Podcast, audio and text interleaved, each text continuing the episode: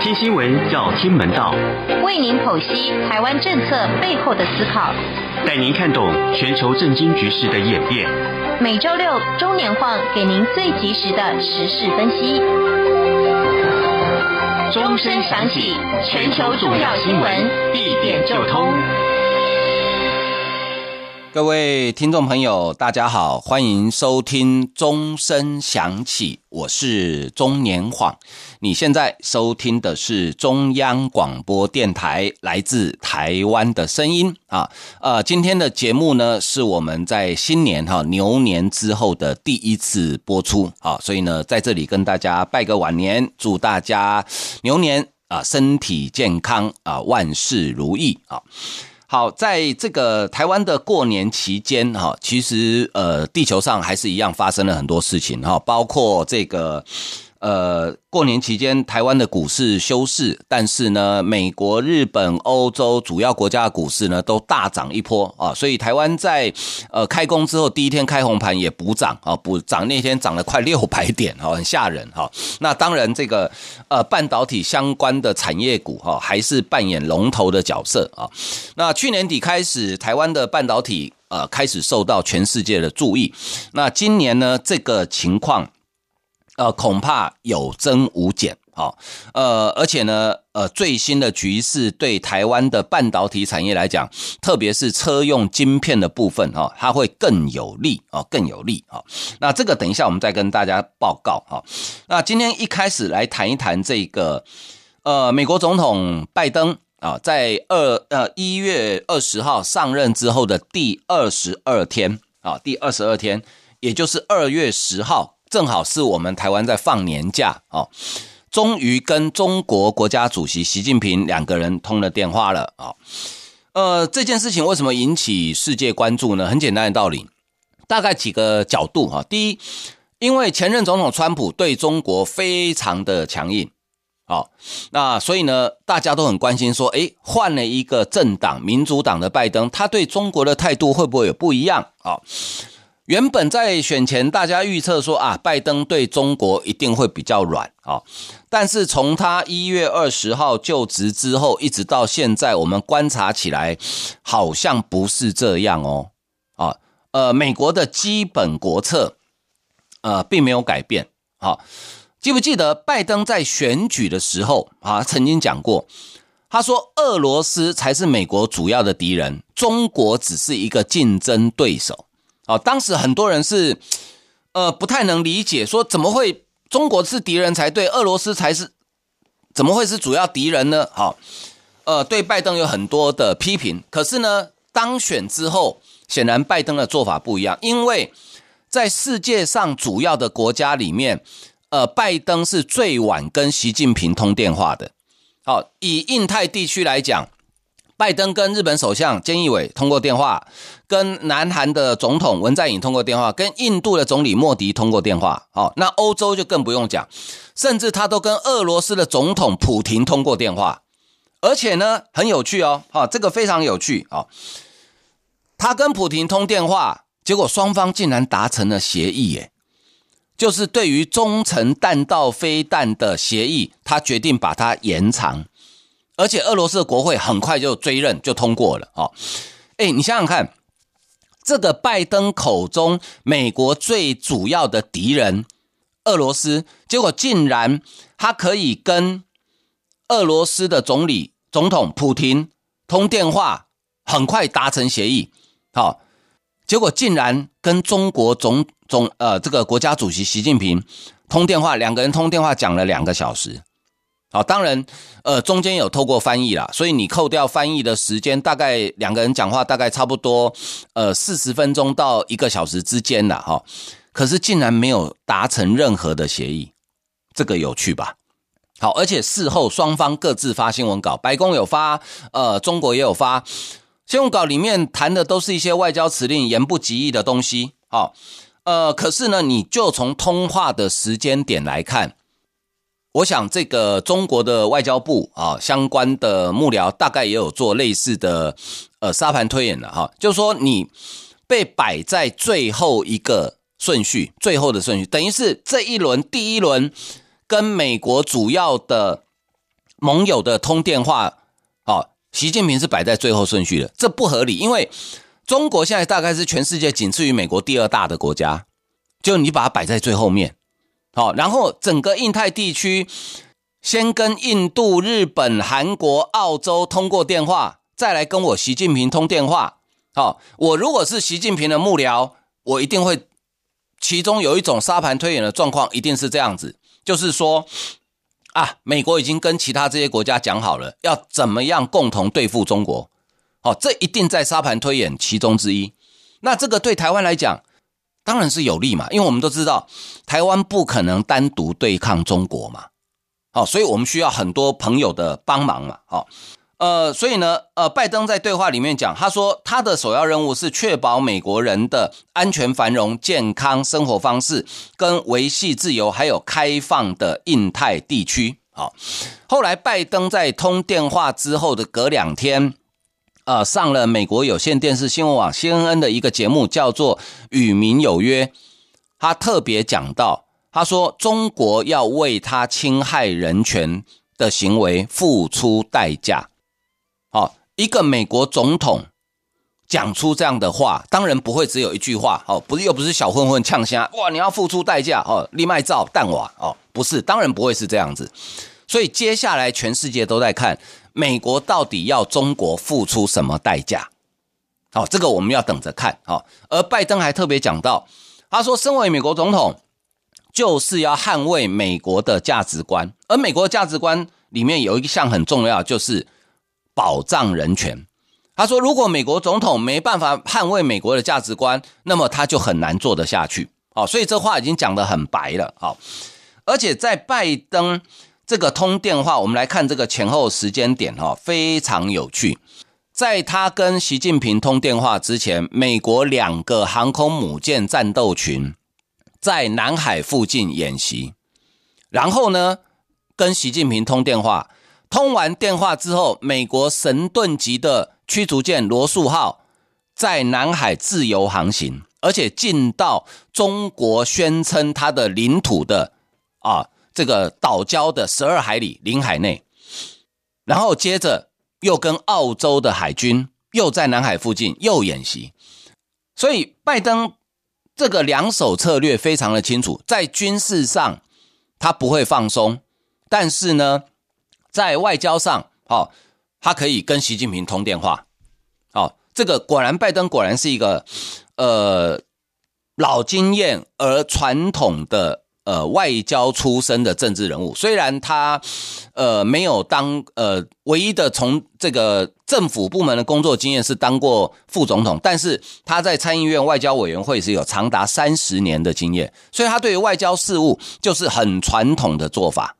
好。而拜登的确也落实了他选前讲的，他要结合盟友来一起对付中国。好，川普的做法比较像美国的西部牛仔，好，手枪拔出来就跟你对决斗。拜登呢更狠，他是绕人来围殴你，然哦，打群架的概念。好，那好。另外，在拜登这个通电话的这一通电话里面，哈，有一个很有趣的事情，哈，呃，我们来跟这个四年前的川普总统比，当时川普当选，但是还没有就任的时候呢，有跟蔡英文总统通电话，好，而且还在 Twitter 发文，他说：“台湾总统今天打电话给我，恭贺我当选，谢谢你。”好，这这件事大家还记得哈？当然中国很不爽啊，哦，中国就当然就噗噗跳哈要。跳脚，但是呢，随后川普在二零一七年一月二十号就职之后呢，呃，在第二十一天，也就是美国时间的二零一七年二月九号，跟习近平通电话，比拜登早一点点啊。根据当时白宫的声明，川普在应习近平的要求之下，将尊重一个中国政策，强调川习对话非常热忱啊。但是呢，很有趣的是。这一次，拜登拜登跟川普通电话两个小时，从头到尾没有提到一中政策。好，从头到尾没有提到一中政策。那你觉得，呃，这件事情有没有非常的有意思？因为对中国来讲，他在跟美国的政府高层打交道的过程里面，一定会想办法夹带一中政策。虽然美国讲过一百次，美国的一中政策跟中国强调的一中原则内容完全不一样。好，但是中国不管，反正他在国际的文宣上，他就可以打模糊仗嘛。好，可是呢，这次拜登完全没有提。你觉得两国的总统通电话之前，双方的幕僚要不要先做前置作业？当然要嘛，又不是我们打电话约朋友吃饭，电话打了就哎约约哦，不是嘛？双方之前幕僚的前置作业一定会哎，我们要谈什么，对不对？那你觉得中国那边会不会要求美国说哎，讲一下一中政策吧？好，啊，美国一定刚才讲说 no，我们不讲。好，所以这个讯号其实非常明确。好，从头到尾不提一中政策，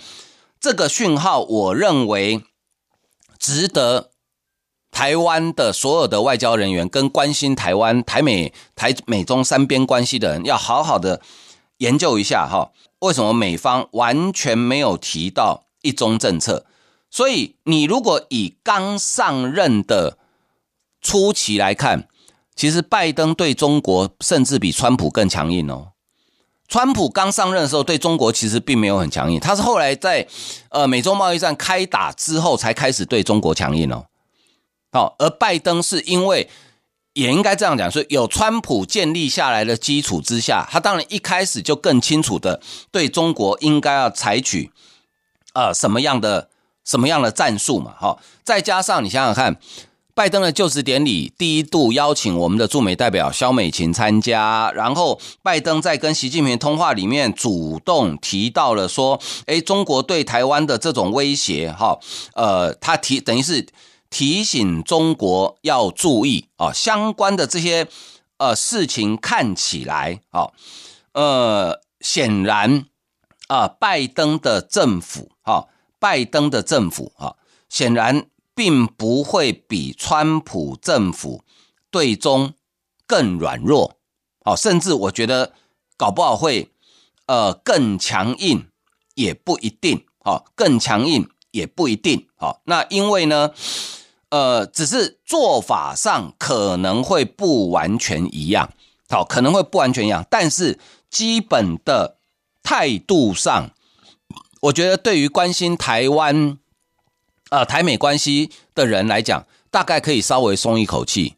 啊，就是说，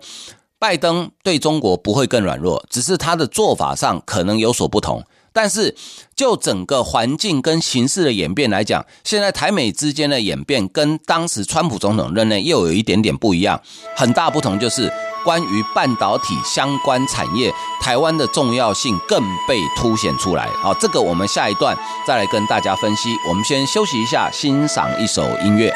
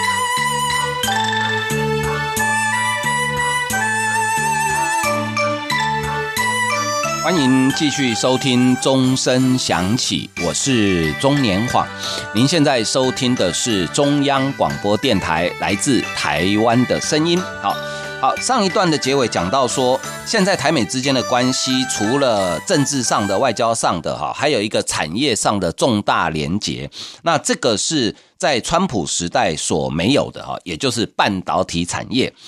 因为在去年底的时候，美国、德国、日本哈。呃，他们的车厂开始发现缺车用晶片，好，所以纷纷透过各种不同的管道来跟台湾啊，希望我们台湾可以呃快点提供它啊，优先提供它。好，那好，为什么呃这些车厂会缺车用晶片呢？其实有一点点自作自受啊。目前全球汽车晶片市场呢，主要有几家哈，第一呃德国的英飞凌。好，荷兰的恩智浦，还有日本的瑞萨，好，另外意法半导体、德州仪器，还有博世，啊，这少数供应商主导。那中国的车用晶片主要是仰赖进口，好，那英飞凌、恩智浦跟美光这三家就占了整整体中国车用市场的三分之二的市场，啊，那这些呢，这些供应商其实大部分有自己的晶片厂。好，那也都是二八纳米以上比较先进的制程。好，但是有时候它自家产能没办法应付，它还是得仰赖台积电啊、联电啊这些帮它代工。好，那主要为什么会缺货呢？主要是因为二零二零年去年上半年的时候，因为这个 COVID-19 哈，武汉肺炎这个疫情刚起来，各国车厂因为封城停工，同时他们预期说，呃，车辆呢，呃，这个会大幅的减产。所以呢，纷纷取消晶片的订单。啊，没想到在陆续解封之后，各国的这个车市复苏的情况超过预期。那车厂也都在赶工弥补去年春天的损失啊。接来是严重的缺工、缺货柜，还有缺料的问题。好，那晶片供应中断呢，最早在去年秋天其实就看得出来了。当时疫情过后。晶片业努力赶上全球制造业复苏的脚步，而像美国 Intel 等等大型厂商呢，也发出警告说，晶片可能会遇到瓶颈哦。汽车业位于中国的工厂，也在去年底就已经闻到缺货的味道了哈。所以福斯集团，德国的福斯集团，从去年十二月开始就陆续调整中国、北美洲以及欧洲的产量啊，紧接着。博世啊，这个大陆集团在台湾翻成马牌了，Continental 啊啊，说明会有延迟交货的风险哦。日产则在一月证实，因为缺晶片，要削减其中一款车叫做 Note 车款的生产。随后呢，呃，各真的就如滚雪球一样，全球各地这个工厂呢，几乎全部汽车厂几乎不是全部，就是部分停工。好。那最主要原因就是因为疫情期间，因为这个视讯会议、远距离上班的需要，所以五 G、笔记型电脑啊、视讯设备、云端服务等等的设备需求增加啊，这些也需要晶片，所以晶片厂呢，当时就开始帮他们生产。好，呃，结果你现在汽车要了，那对不起，因为你的单已经取消了，所以我也没办法塞给你哈。另外呢，像这个。意法半导体，它的法国工厂发生罢工，还有日本岩钢的旭化成工厂发生火灾，这两家公司呢都是中国车厂主要的供应商。这些临时因素呢，也把晶片的这个供应的时程呢整个打乱掉啊。那真正的这个日本半导体产业专家叫做汤之上荣，哈，他在 JB Press。的分析，他是这样认为。他说，疫情使得新车销售低迷，各国车厂在去年三到八月大幅减产，取消大量车用晶片的订单。好，但也可以看出，从七月开始，新车销售逐渐回温，到十月已经超越疫情前的水准。所以汤之上隆他说，供应严重不足的主要发生在高阶的逻辑晶片，但像台积电车用晶片。呃，车用半导体出货额在二零二零年第三季砍半，但是在第四季就已经快回到疫情前的水准了。所以他认为，二八纳米以上高阶晶片极度缺乏。台积电虽然已经增产，但因为需求量真的太大，车用晶片一旦取消，完全没有机会把产能拿回来。那所以呢，呃，车厂跟晶片厂表面上大家都讲说啊，我们来解决这个问题，但事实事实上呢，不见得。好像美国的媒体彭博他的分析就说，晶片厂普遍认为。啊，因为你们车厂当时为什么要砍单？因为你们坚持说我库存在最低的水位就好，就我不要库存太多啊，因为成本嘛，你才会导致大缺货啊。但是车厂跟零组件厂则认为说，啊，是你们晶片厂，你偏好把产能给消费性电子公司啊，比如像苹果啊、三星啊，因为这些利润比较高啊，啊，车用晶片利润低啊。不过晶片厂说没有没有，我们不是这样想。事实上哈，我告诉大家。两边都有道理啦，车厂不喜欢有库存，这是事实，所以去年砍单这是真的。去年三月，台积电就警告过，说你现在砍单以后，产能可能要不回来哦。啊，车呃，晶片厂呢也的确不爱做车用晶片，为什么？因为利润低，消费性电子产品利润真的高，这是事实。好，所以两边表面上哦想要解决问题，但实际上呢，能不能解决，恐怕没那么快。好。再加上在过年期间，美国受到这个极地呃这个气旋的影响，几乎百分之七十的美国都陷入冰天雪地，连在美国这么南部的德州哦，德州在美国算很南部哦，因为再往南就墨西哥了哦，德州都被大雪冰封，结果导致奥斯汀停电。好，在奥斯汀呢，有三星的晶片厂，有。这个恩智浦的晶片厂，有英飞凌的晶片厂，尤其是三星还好，三星这个晶片厂做的不是车用，恩智浦跟恩英飞凌这两家八寸厂占全世界车用晶片的百分之二十，现在全部因为停电停产，然后原本在生产线上的哦，半导体产业，特别是晶圆代工是这样子哈。你现在在生产线上，一旦停电，这些产品就通通报废了。你不能说啊，等电来了我继续做。抱歉，这些产品通通报废。原本在线上的报废，后面还没生产的没办法做。所以你说现在是不是更缺车用晶片？好，那根据富比士呃杂志说，部分车厂，比如像南韩的现代、Kia 还有 BMW，好，他们的影响比较少。比较小，为什么？是因为这些车厂他们有先确保长期晶片供应，好，他们的库存抓得比较高，好，所以呢，也就是说他们的呃缺货的状况没有那么明显，好，那这一波晶片缺货的确也让这个代工厂呢开始涨价，好，延后交货，车厂停工啊。根据欧盟的统计，欧盟今年第一季。车辆要减产大概五十到六十万辆，你知道那是多少工作机会吗？虽然现在的呃汽车生产大量使用自动化机械设备，可是它还是呃算是人力很密集的工业之一。好，所以那个工作机会就很大。好，那这个汤之上龙就说，他说你要解决缺货的问题，除了建厂扩产，没有其他的方法。但是呢，建厂扩产。至少要一两年啊，远水救不了近火啊。那更麻烦的是，车用晶片有安全等可靠性的要求，产线要通过认证，会需要更长的时间。好，车用晶片跟我们一般消费性电子产品最大不同是，我们一般消费性电子产品，电脑、手机，你说有一个晶片，好，呃，你说它的良率高达百分之九十九，OK，很棒。好，偶尔手机当个机，电脑当个机。也就还好嘛，重开机嘛，哈，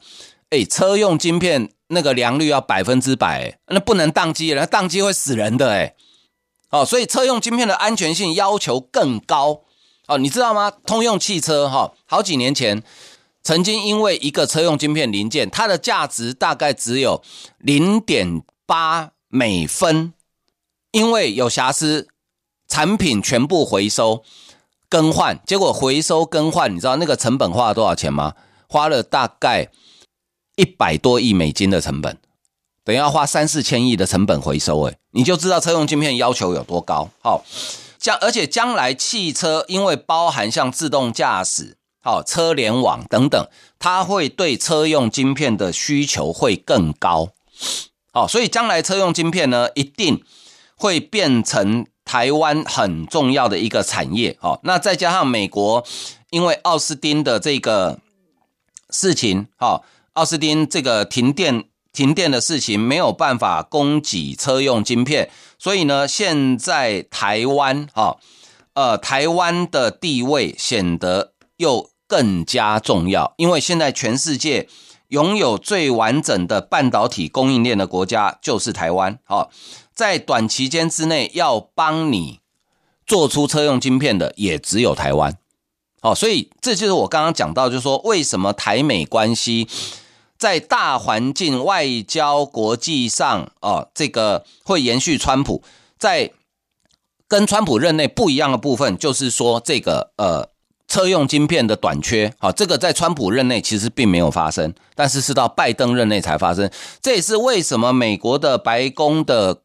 国家经济顾问叫啊 Brandis，他要写一封信给我们的经济部长王美花，说感谢王美花部长亲自出面协调啊，这个车用晶片呃提供给美国的这个电子。这个车厂哈，那甚至连白宫的发言人都说哈，他说这件事情呢，已经由这个白宫的经济顾问，也就 Brandis 跟白宫的国家安全顾问苏利文两个人主导，好，在呃处理这个事情，好，在处理这个事情，好，那主主要你看。这等于是对美国来讲，这已经提高到一个国家安全的等级，而且还透过美国驻外的各个大使馆去了解，说你所在的那个国家有没有可以帮上忙忙的地方。他还特别强调哦，这里面包含台积电的母国台湾。好，所以可见，呃，在未来啊，呃，至少我想在今年以内，呃，这个全球短缺车用晶片的。呃，这个情况哈，大概很难很难被改善，好，大概很难被改善，好，这个是我想，这也就是台湾在整个全球半导体产业哈，要扮演很重要关键角色的呃下一阶段了，哈，好，今天因为时间的关系啊，我们的节目就进行到这里，非常感谢大家的收听，再见。